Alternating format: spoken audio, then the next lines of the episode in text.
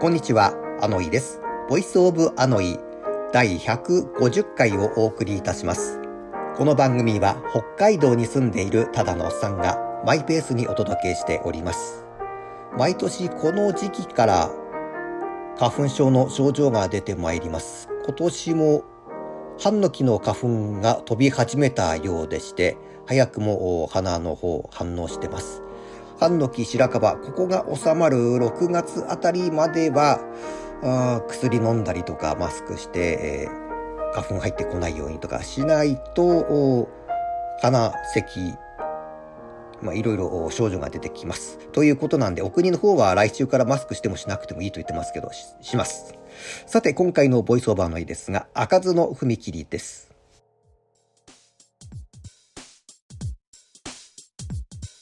JR 札幌駅と苗穂駅の間、ほぼ苗穂駅寄りなんですが、東9丁目踏切というのがあります。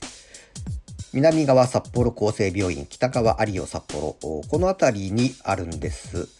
ここが3月23日をもって廃止となるんだそうです。ほんで、その1週間前、3月16日に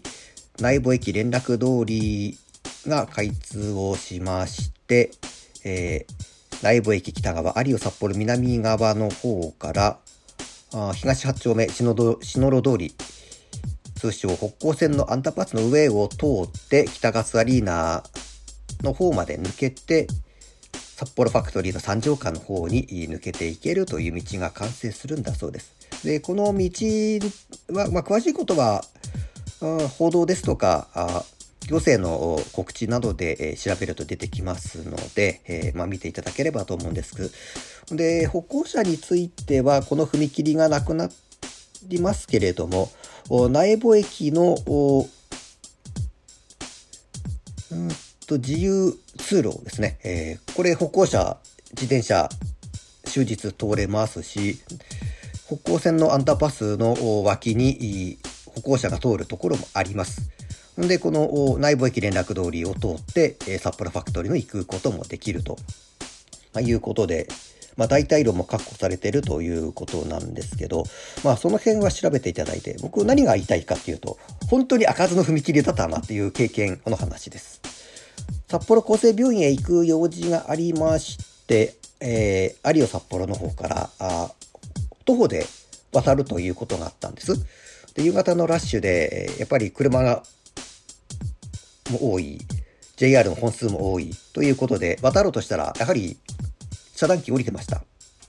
で、ややしばらく何分待たされたかちょっと覚えてないんですけど、やや待たされまして、列車が途切れて、やっと遮断機が上がって渡り始めたんです。で、あそこ、ちょっとこう踏切長いんで、渡るの1分くらいかかるんですけど、だいたい2、30秒したあたりでまた遮断機降りてきまして、で、ちょっとこう、小走りに、まあ、渡れば、僕の場合は間に合うんですけど、向かいから来た年配の方がですね、えー、まあ、降りてきたところで、急いで行くこともできないし、あんまり無理して転んでも困るので、なんかその辺見ててかわいそうだなと思ったのが、この赤津の踏切でした。